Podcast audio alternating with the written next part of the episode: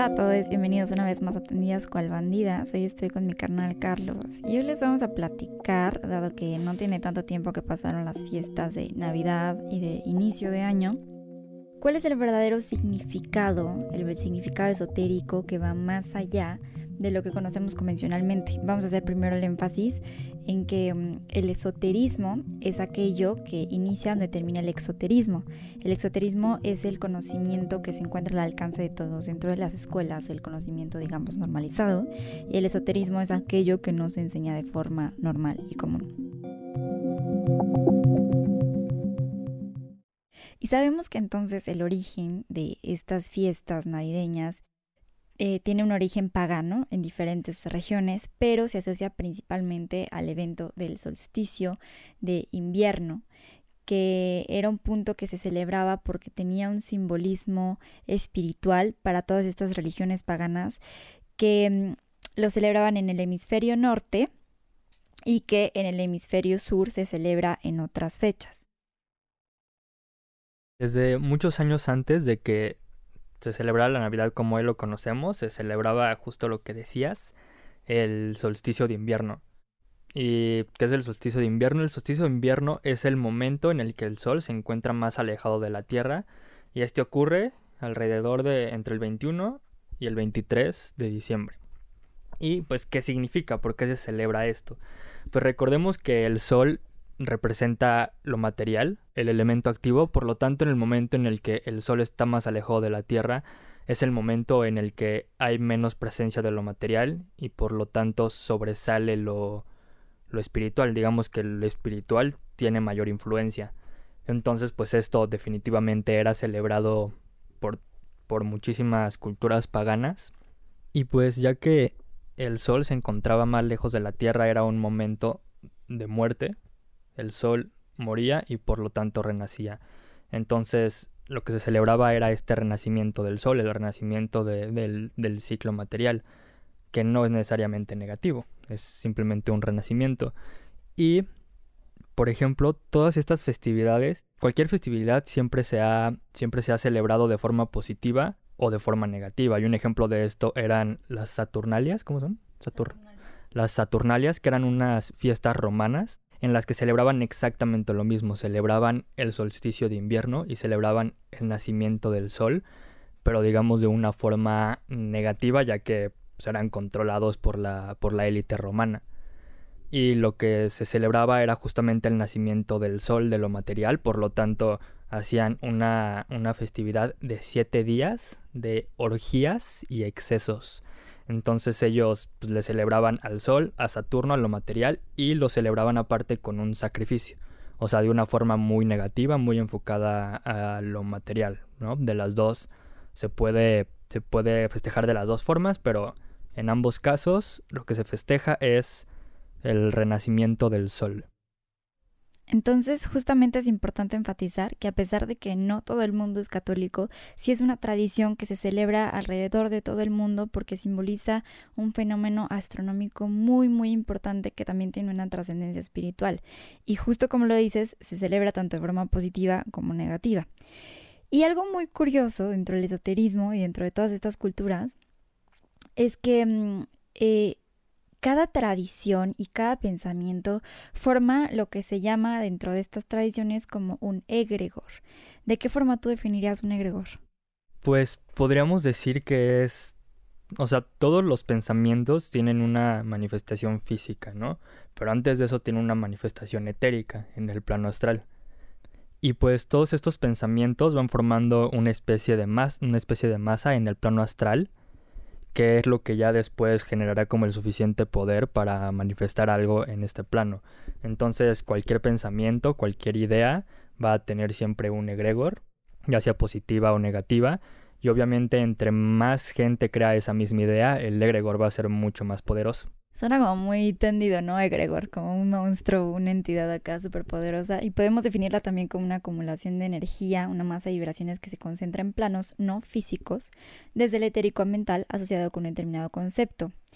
O sea que son formas físicas que tienen que ver con estados de conciencia y forman un campo de influencia común, como un fluir sutil, invisible, que ocupa espacios y que transmite energías. Y hay egregores que se crean, por ejemplo, cuando miles de personas piensan y proyectan un cierto tipo de energía sobre un concepto, persona, idea, evento u objeto. Entonces, por ejemplo, si las personas por ley de atracción se reúnen y emiten vibraciones fuertes e idénticas por pensamientos de la misma naturaleza, forman egregores de energía positiva según sea el género de los pensamientos.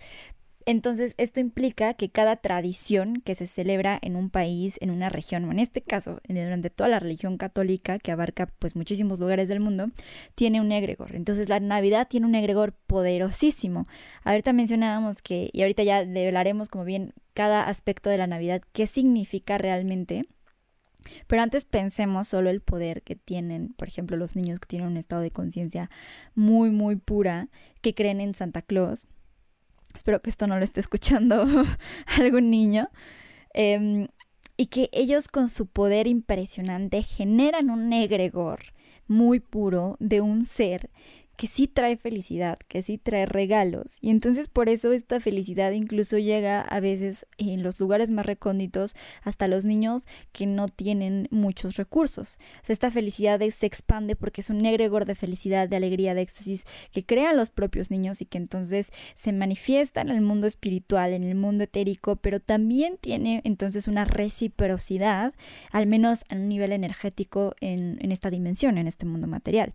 Entonces así es como podemos ver que cada tradición que celebremos es importante ver el significado y el origen que tiene, cuál es la razón verdadera y original para saber qué tipo de egregor estamos creando, si es un egregor positivo o si es un egregor no digamos negativo, sino que simplemente pues podríamos redirigir esa energía hacia un mejor lugar y mucho más productivo para nuestras vidas.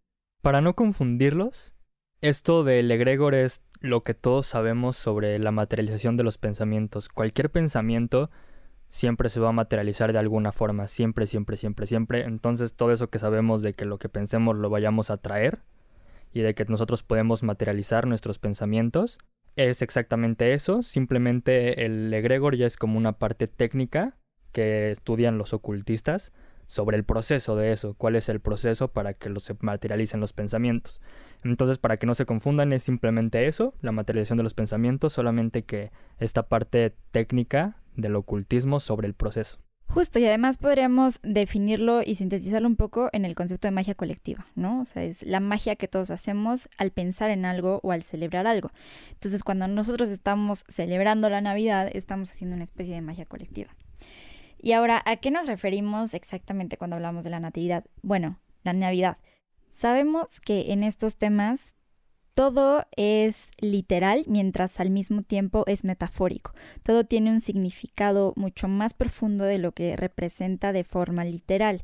Entonces todos los hechos que se narran en torno al nacimiento de Cristo también tienen su simbolismo, em, digamos, etérico, su simbolismo que va mucho más allá del simple hecho de que nació Jesús. Y cito, la Navidad o Natividad del Señor, visto desde el ángulo estrictamente esotérico, es un acontecimiento cósmico. Aunque no hubiese nacido Jesús, el Cristo, ojo aquí, Cristo es un título, así como Buda. Es un título que cualquier persona puede alcanzar cuando em, obtiene un estado de conciencia superior o muy elevado, justamente como Buda. Buda no se llamaba Buda, es un título. Entonces Cristo es distinto a Jesús. Em, la natividad del Señor no hubiese dejado de existir, ya que en última instancia el nacimiento de Cristo no es otra cosa que la explicación gramatical para definir una frecuencia vibratoria de la mente cósmica denominada por la sutileza, de su onda vibración crística o espíritu crístico. O sea que en realidad cuando celebramos el nacimiento de Cristo no es que estemos celebrando propiamente el nacimiento de Jesús, porque ni siquiera se tiene la fecha exacta, sino que más bien es una representación de un nacimiento cuando alcanzas un estado de conciencia superior al que se le llama justamente la vibración crística. Y entonces aquí es donde se relaciona todo, básicamente en la Navidad, que me imagino que ha de estar algo relacionado con natalicio, ¿no? Navidad, nacimiento, el nacimiento de Jesús, pues efectivamente lo que celebramos es un nacimiento, pero no específicamente el nacimiento del Jesús carnal, sino el nacimiento del Cristo, el nacimiento del yo superior, digamos, el llegar a la iluminación. Y esto se debe a que es el momento, recordemos el solsticio de invierno, en el que el sol está más alejado de la Tierra, por lo tanto efectivamente hay una especie de despertar espiritual, porque hay mucho menos, mucha menos influencia material. Entonces básicamente eso es todo lo que se celebra, se celebra el nacimiento del despertar espiritual. Y pues así como en Año Nuevo es como una oportunidad en la que esperamos ser mejores personas, porque vemos como un nuevo comienzo, ¿no? De forma esotérica, se ve precisamente así, una nueva oportunidad para renacer de forma espiritual. Ahora vamos de lleno como tal a lo que significa la tradición, porque la historia nos relata que Jesús era un hijo de José el carpintero, viudo, y de María la novicia del templo de Sion. José y María eran a su vez miembros de la fraternidad de Senia. Esta es como una congregación que los hebreos llamaban la escuela de los profetas, que estaba compuesta por senadores, médicos, filósofos, sabios y gentes, digamos bien, que demostraban sus grandes dotes humanitarias con honestidad, bondad y sacrificio provenían del linaje de la escuela del estudio de las tablas de la ley, hablando que las tablas de la ley justamente son estas tablas que refieren al legado que nos deja Hermes Trismegisto y también al legado de Moisés. Y eran firmes defensores de la libertad, de la verdad, de la solidaridad. Y em, una de las más reconocidas de los miembros de, esta fraternidad de Senia justamente fue María Magdalena, que además fue experta sanadora que utilizaba aceites medicinales. Y curiosamente los esenios recibían el nombre de hombres de la voz de leche debido a que sus oraciones o mantras tenían efectos terapéuticos. Entonces podemos ver que los padres de Jesús eran personas de una cierta evolución espiritual y que Jesús también pertenecía a esta comunidad y aprendió de los grandes iniciados de la orden, de los cuales saca gran parte de la información y habilidades que desarrolla durante su corto ministerio. Pero cabe mencionar que em, hay una parte que se llama, la infancia privada de Jesús, que es entre sus 13 y 29 años antes de que regrese a Jerusalén eh, en la que supuestamente dentro de los estudios esotéricos se dice que se va de viaje a países como India, Nepal, incluso a Egipto, para aprender sabiduría ocultista de los mejores maestros, eh, para que pudiera, pues así literalmente como em, los Jedi, ¿no? Cuando van a que los que busque a, Yoda, al mejor maestro, a que los entrene. y así es prácticamente lo que hace Jesús. Y la crónica sagrada dice que en el camino de Judea, José y María no encontraron albergue para pernoctar y ante el parto inminente se pararon en Belén. Vamos a ver qué simboliza exactamente la estrella de Belén eh, y hay que recordar que la importancia de este relato no se centra en el hecho histórico, sino en el simbolismo, porque el viaje físico que llevan José y María recrea el viaje interno que todos un día u otro tenemos que realizar para prepararnos para el cambio anímico, el cambio espiritual, el cambio de valores, las nuevas aptitudes que sanen nuestra personalidad, que sanen como pues nuestro camino mientras estamos bien jatones.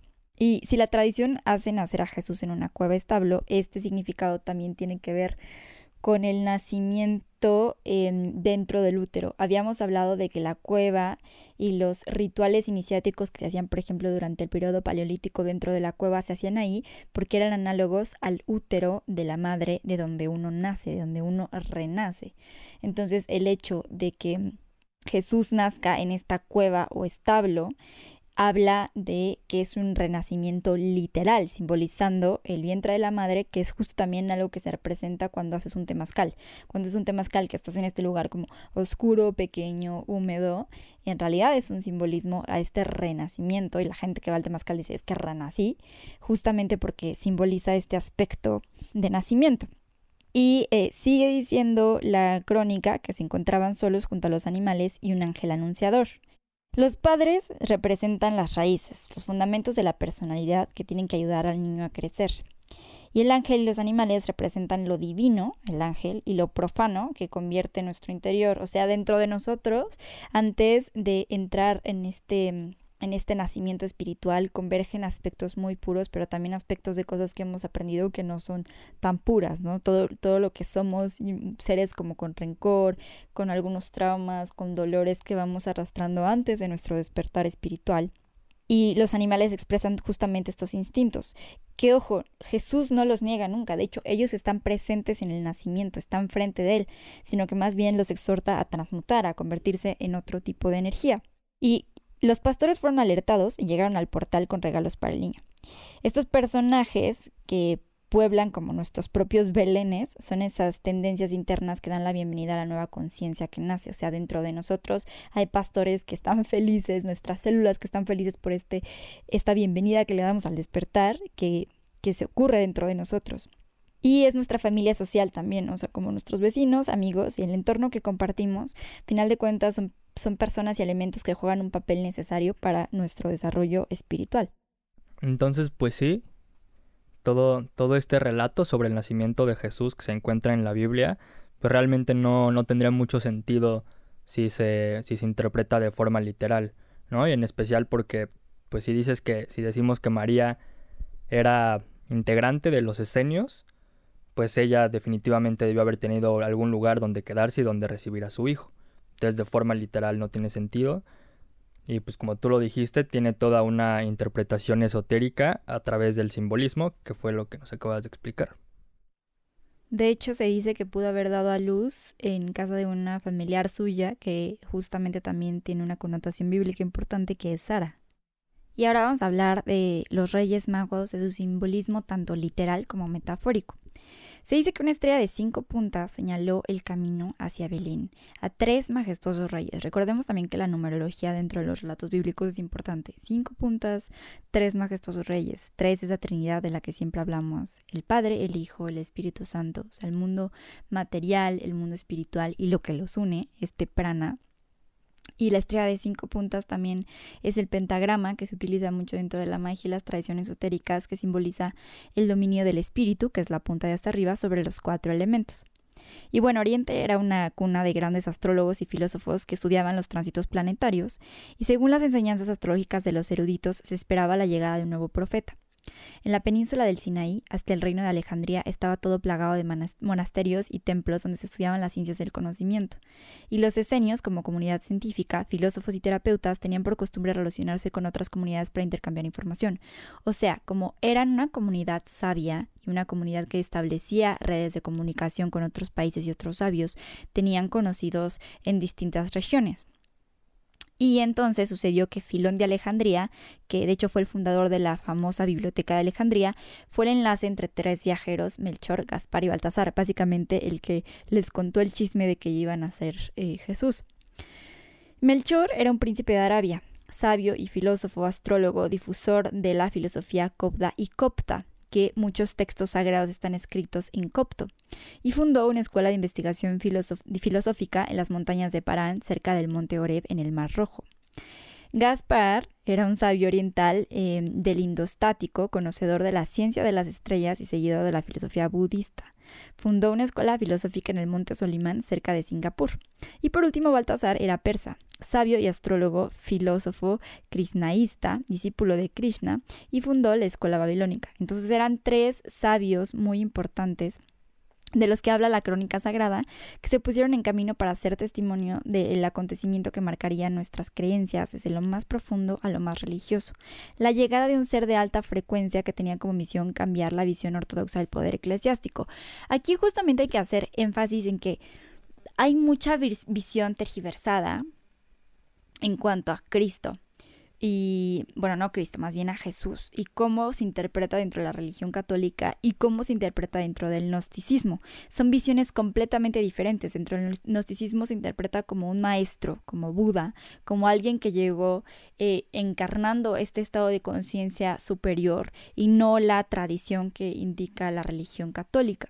De hecho, fíjate que cuando hablamos del primado negativo en el primer episodio, decíamos cómo es importante que las imágenes te transmiten cierta vibración o cierto mensaje psicológico que asimilas.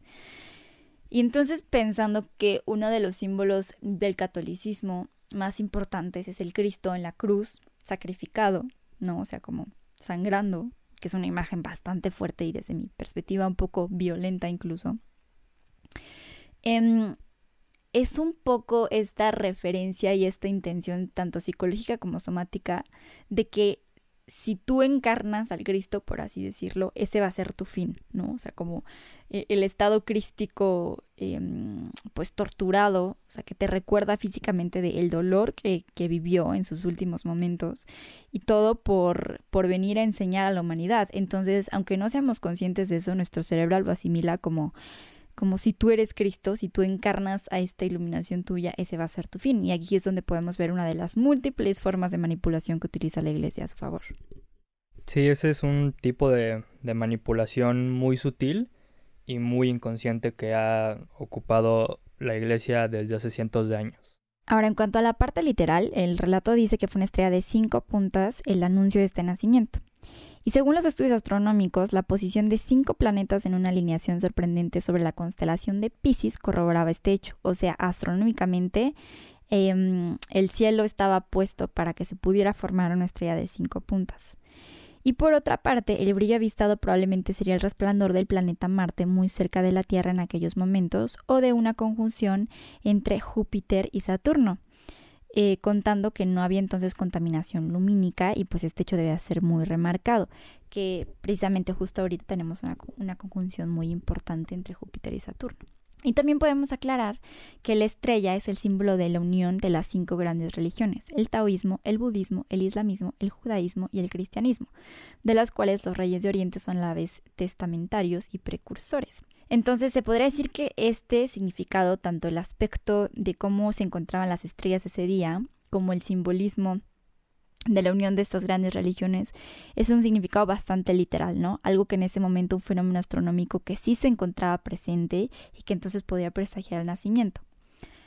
Pero ahora hablemos un poco más del significado metafórico que está más allá de lo que pudo haber representado esta estrella de Belén. Primero que nada, uno de los aspectos que se suele decir que representa, según Eliphas Levi, es el tetragramatón. El tetragramatón es un símbolo que se eh, encuentra dentro del ocultismo, que representa la síntesis de muchos de los secretos de la alquimia, de la mística, del ocultismo. Lo pueden googlear tetragramatón y también es un símbolo de protección muy, muy importante, que su base principal es justamente el pentagrama, la estrella de cinco puntas, que entonces también lo podremos eh, resumir como el dominio del espíritu sobre la materia, sobre los cuatro elementos. Pero otra de las opciones, y esta es la que yo, con la que yo me cago más, es que representa el tercer ojo. El chakra Ashna, que se encuentra entre nuestros dos ojos, que se conoce, a pesar de que se cree que los chakras en realidad son como una tradición oriental, estaban muy presentes también dentro del conocimiento de Occidente. Ahorita veremos cómo a través del árbol de Navidad, que representa, es una representación también análoga a esta, esta mm, formación de los chakras, a esta expresión que se encuentra dentro de nosotros.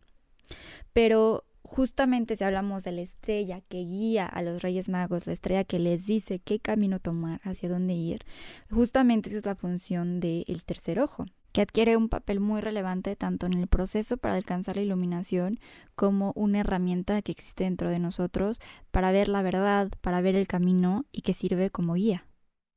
En este sentido, si juntamos estos dos conceptos, eh, el tercer ojo podría ser también representado a través del tetragramatón y viceversa. Son dos elementos que son análogos y pueden representar el uno al otro. Ahora, un aspecto a tomar en cuenta es que todos los chakras, como vimos en el episodio de la Kundalini, juegan un papel importante para lograr este estado de iluminación. Este estado que hablamos, el nacimiento de Cristo, se podría decir como ese despertar, donde la kundalini sube a través de nuestros chakras y llega hasta el chakra coronilla produciendo la iluminación o el nirvana. Entonces, es análogo eh, que esta energía tenga que recorrer los siete chakras, que además justamente hay muchas referencias bíblicas en cuanto al número siete. Por ejemplo, y cito, el cuerpo humano, único entre todas las criaturas, posee centros cerebroespinales espirituales de conciencia divina a los que desciende el Espíritu Santo. Estos centros son precisamente los chakras. Estos son conocidos por yogis y por San Juan, que los describió en sus revelaciones como siete sellos, siete estrellas y siete iglesias, con sus siete ángeles y sus siete candelabros de oro.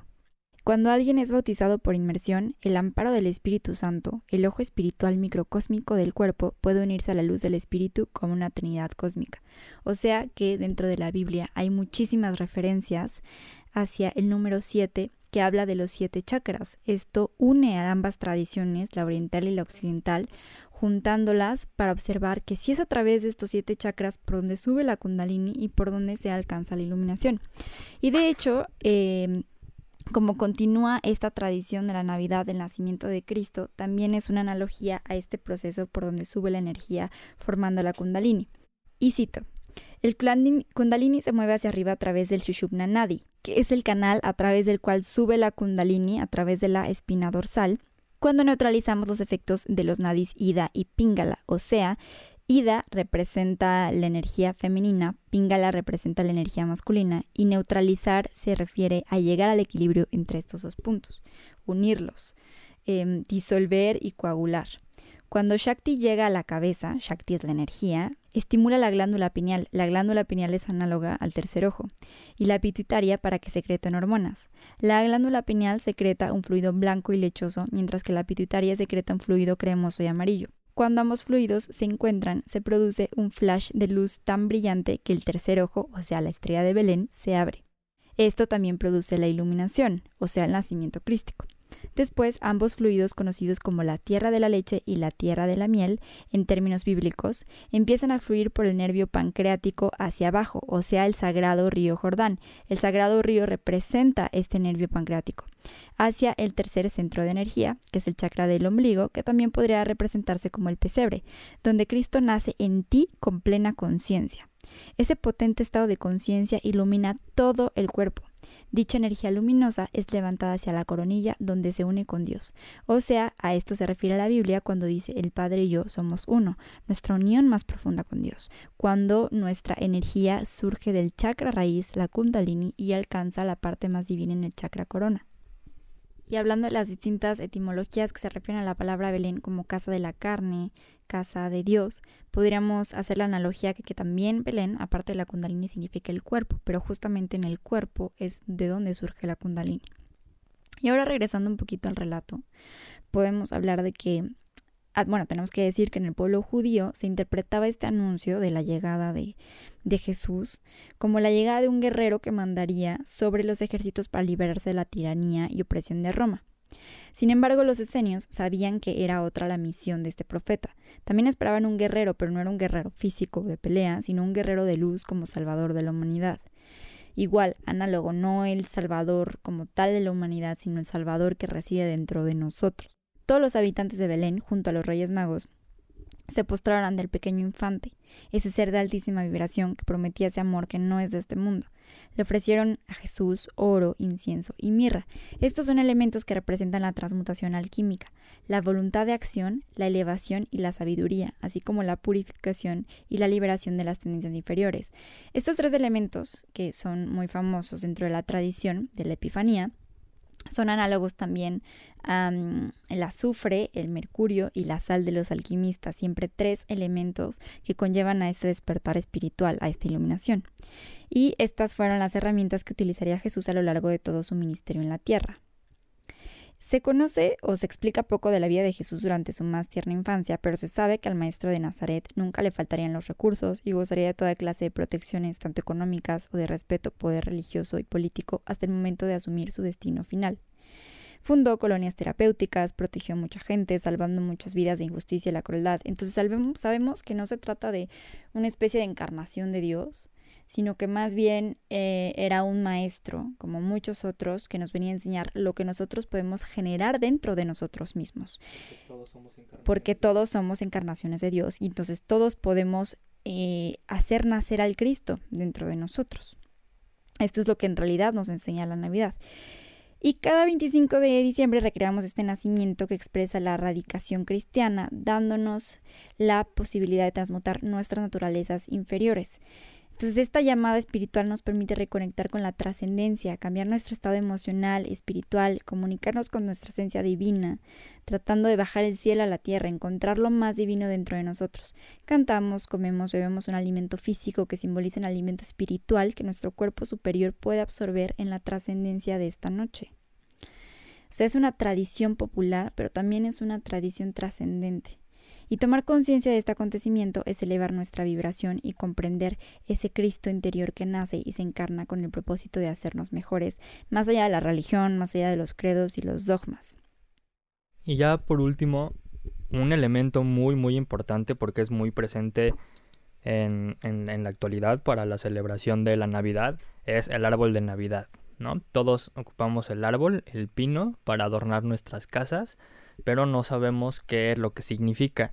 Si, si, buscan, si buscamos en internet, si ustedes buscan, seguramente les va a salir un, uno que otro significado, ¿no? Como de que en el pasado usaban el árbol para tal cosa y así. Y ese ya es un nivel de, de profundidad, un nivel de, de su significado oculto. Pero un nivel más profundo de su significado oculto es que este árbol representa la, el árbol de la vida de la cábala. Que el árbol de la vida es una representación del microcosmos y del macrocosmos. Este árbol de la cábala está compuesto por distintas esferas, que son las diferentes manifestaciones de Dios, del universo y de nosotros mismos. Y es por esto mismo que al árbol de Navidad se le ponen esferas, ya que son representaciones de, de estas esferas del árbol de la vida, que se llaman sefirot. Y estos sefirot que se explican dentro de la tradición cabalística son análogos justamente a los chakras, son una representación distinta de las diferentes cualidades energéticas, espirituales y emocionales que se encuentran de nosotros. Es por decirlo como un mapita, un mapa de nuestros poderes espirituales, un mapa como si fuera, mm, si viéramos en un libro de anatomía, así como podemos observar el sistema digestivo, el sistema respiratorio, el sistema óseo, este sería como un mapa de nuestro sistema espiritual. Entonces las esferas se representan en esa parte. Ahora también cuando colocamos las esferas, estamos colocando en su orden correcto estos aspectos que nos corresponden a cada uno de nosotros y que se encuentran ahí. Entonces, al hacer ese acto simbólico de colocarlos, es como acomodar ese mapa y, todo está en su lugar, poner todo donde le corresponde y alimentarnos para tener ese, esa comida espiritual. Ahora, por último, justamente, ¿qué se pone arriba del árbol? La estrella. Entonces, el árbol es análogo a nosotros, a nuestro cuerpo, al microcosmos, a nuestras capacidades. La estrella de las cinco puntas que se pone arriba del árbol es análogo otra vez al tercer ojo, a la iluminación, a este momento en el que el tronco del árbol, que representa nuestro tronco, nuestra espina dorsal, por donde sube la energía kundalini, llega iluminando todo a su paso. También por eso se ilumina el árbol de Navidad, porque simboliza que se está iluminando que están haciendo esta conciencia, esta luz dentro de nosotros y llegando a la estrella, que es el punto culminante, otra vez el tercer ojo, el tetragrama, el punto más arriba de esta tradición. Y nada más para complementar, hay un par de elementos más que se toman en cuenta dentro de esta tradición. Eh, elementos como el muérdago, que es una planta con la que se suele eh, decorar en estas épocas y simboliza las bendiciones paganas de la fertilidad. Em, las brujas lo utilizaban y también utilizaban vallas de, de este muérdago porque es un símbolo de fertilidad como capacidad de creación, utilizando la fertilidad, hablando de la capacidad de creación, de creación de un mundo interno, de creación de la luz dentro de ti, y también las coronas de flores circulares que representan los órganos sexuales femeninos. Las coronas de flores se asocian con la fertilidad y el círculo de la vida, y muchas veces también tienen adornos rojos que representan eh, incluso el toque de la sangre menstrual femenina, pero como algo sagrado que habla incluso de la regeneración, del nuevo nacimiento, de esta cueva de donde nace Jesús.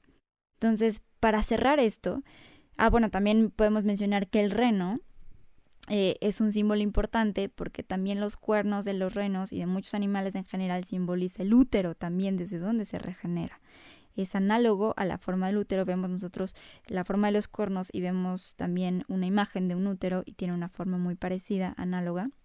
Y además también es un simbolismo que se utilizaba en los tiempos paganos del dios astado, de esta energía masculina que se necesita para complementar eh, esta unión de polaridades que se gesta dentro de nosotros para que puedan hacer esa kundalini y podamos alcanzar esa iluminación. Entonces es importante conocer los mitos porque creamos egregores en torno a ellos y esos egregores pueden ser positivos o negativos dependiendo de la connotación que le demos, pero mientras más personas conozcamos el verdadero significado de la Navidad, entonces más se hace positivo este egregor, no se vuelve un egregor de, de gastos de Navidad, de emborracharse en Navidad, sino más bien uno de encontrar esa relación espiritual, de convivir con la familia que te ayuda a encontrar ese, esa parte importante dentro de ti y seguir aumentando el conocimiento en torno a las distintas tradiciones para crear egregores que nos, que fomenten algo positivo en nosotros y ese nacimiento de Jesús, ese nacimiento del Cristo, entender que es un nacimiento que se puede gestar dentro de nosotros. El árbol de Navidad somos nosotros y nosotros somos quienes iluminamos y alcanzamos la estrella. Entonces, pues recordemos que cada año cuando celebramos la Navidad es una oportunidad para que cada uno de nosotros renazca, pero de forma espiritual.